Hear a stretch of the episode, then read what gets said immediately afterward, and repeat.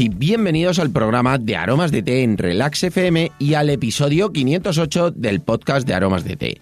En este podcast, en este programa, sabéis que hablamos de un montón de curiosidades, beneficios, ventajas de tomar tés, cafés e infusiones de una u otra manera, pero siempre rica y saludable.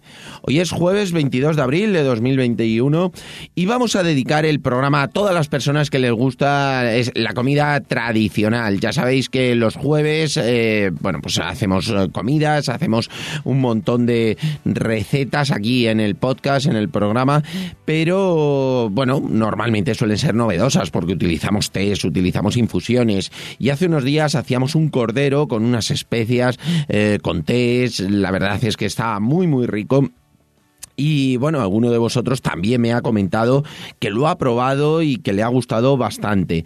Pero también es cierto que hay mucha gente que, bueno, que me ha comentado y me dice que le gusta más el estilo tradicional, con patatas, que luego ya veremos qué hacemos con ellas, pero bueno, esos típicos asados que se suelen tomar habitualmente y la verdad es que están súper buenos. Yo por eso hoy os quiero contar, eh, pues bueno, cómo hago yo cuando no innovo, cuando cuando no hago ninguna novedad, ninguna novelería a la hora de hacer esos asados, os voy a contar cómo lo hago. Alguno de vosotros ya os lo he contado alguna vez, sobre todo cuando llegan Navidades, a lo mejor me preguntáis sobre los asados. Ya sabéis que me podéis preguntar lo que queráis acerca de, eh, recetas, cocina, eh, me gusta muchísimo y bueno, pues lo disfruto un montón os puedo ayudar en algunas cosas, si en algo me podéis ayudar vosotros, os lo voy a agradecer también. Y luego también lo que vamos a hacer hoy por darle ese toque de color, ese toque diferente al cordero, aunque lo vamos a hacer completamente muy, muy, muy tradicional, pero luego le vamos a dar un toquecito que le vamos a incluir un pelín de un té para eh, hacer una ensaladita así muy verde, muy fresquita, que va a ser pues para acompañar un poco ese cordero. Pero lo que es el cordero lo vamos a hacer súper tradicional. Si quieres saber cómo se hace, continúa escuchando y lo descubrirás.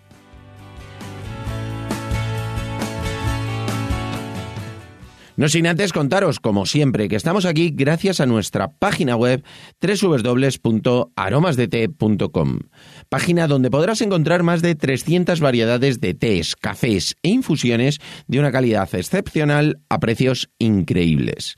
Muchos de ellos son ecológicos y todos naturales.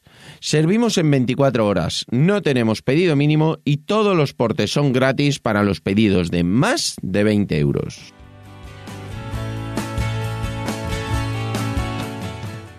Y ahora sí, nos vamos como cada jueves derechos al fogón. Ya sabéis que me encantan los jueves porque, bueno, hacemos estas recetas que son maravillosas y os gustan muchísimo. Como os decía en la introducción, eh, hice hace unas semanas un cordero con unas especias. Eh, hubo gente que lo probó, que le, gustó muchísimo, pero, bueno, pues también hay gente que me dice que le gusta pues algo más tradicional y, bueno, pues como os decía, hay veces que en Navidades a lo mejor me han preguntado y bueno, pues he recomendado la forma en la que yo lo hago que es muy muy sencilla.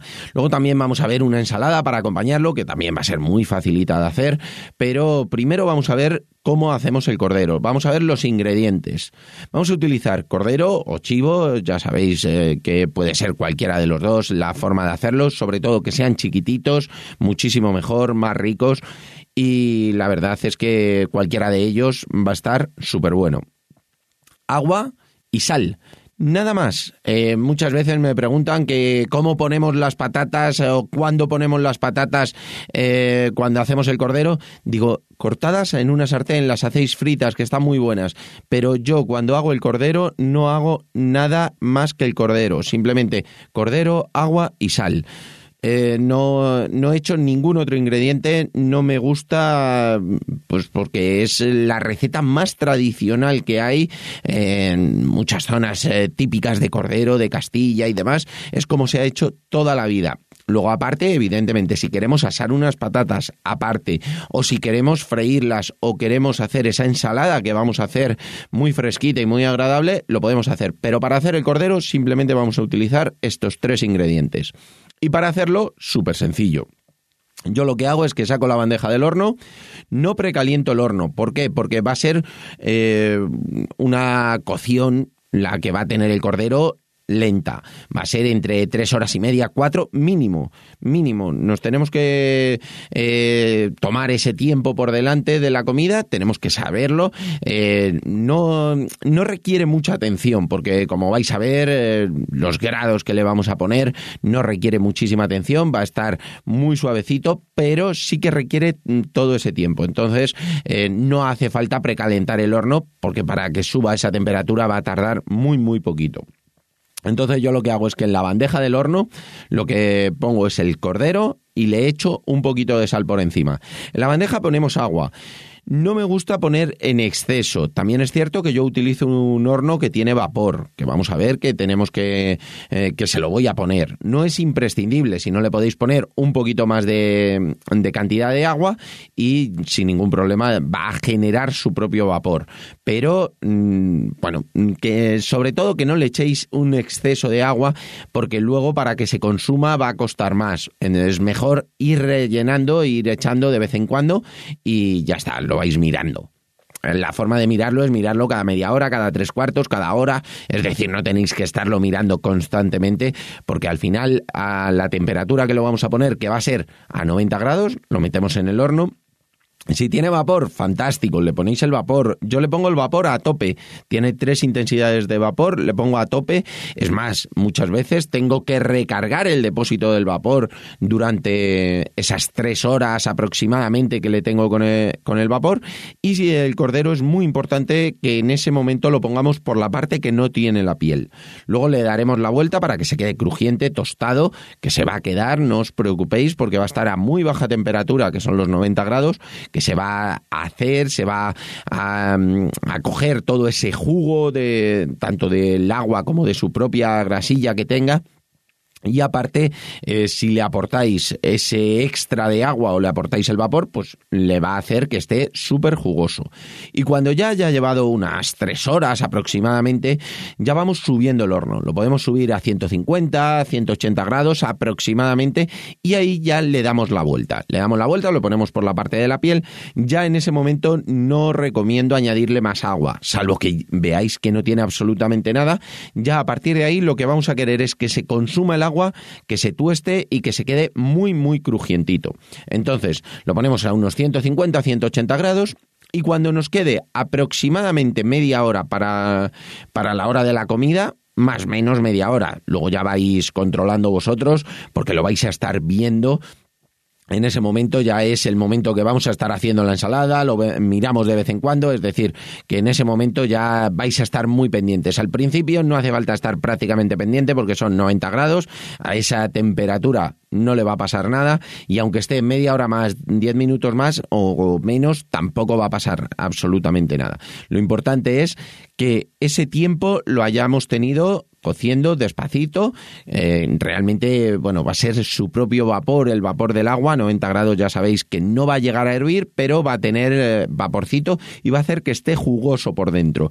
Cuando nos queda media hora para comer, lo que hacemos es yo subo el horno a tope, le quito absolutamente el vapor, es decir, que no tengan nada de vapor. Muchas veces se lo quito pues entre que subo a 150 a 180 grados, dependiendo de la hora en la que vayamos a comer. Pero eh, cuando queda media hora, ya que no tenga nada de vapor y el horno a tope.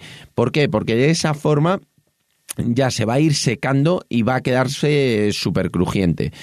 Y mientras lo que vamos a hacer es una ensaladita que le vamos a dar ese toque fresco, ese toque que también le vamos a poner un toquecito de té.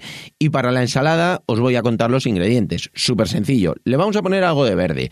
Eh, a mí personalmente la lechuga no la suelo tomar. Entonces, eh, si queréis alguna lechuga pues de estas francesas o alguna lechuga rizada o alguna escarola, podéis utilizarlo sin ningún problema. Yo suelo utilizar espinacas, collejas, berros, eh, pues alguna mm, eh, pues eh, un poquito de col, a lo mejor, un poquito de lombarda, siempre algo que sea fresco y crujiente. Eh, a mí es lo que más me gusta. Luego, cebolla morada.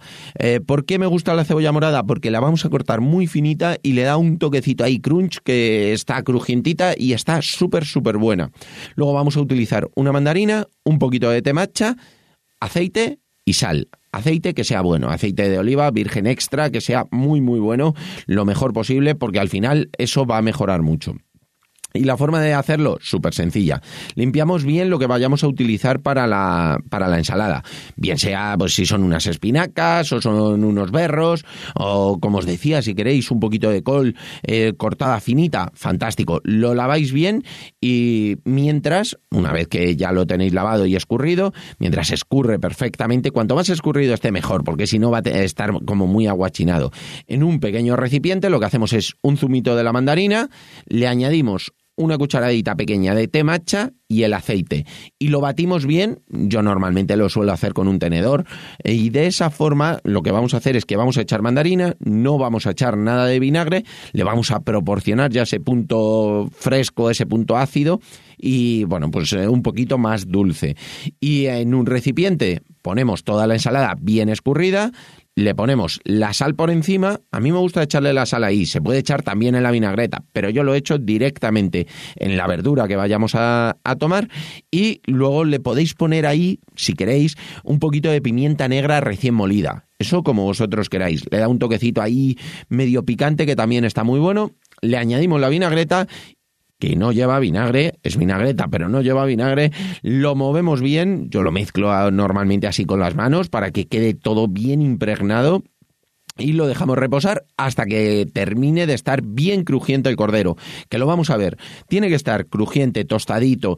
Eh, mm, hay veces que queda sin nada de agua en la parte en la parte de la bandeja. No pasa nada, está jugoso por dentro. No os preocupéis por eso.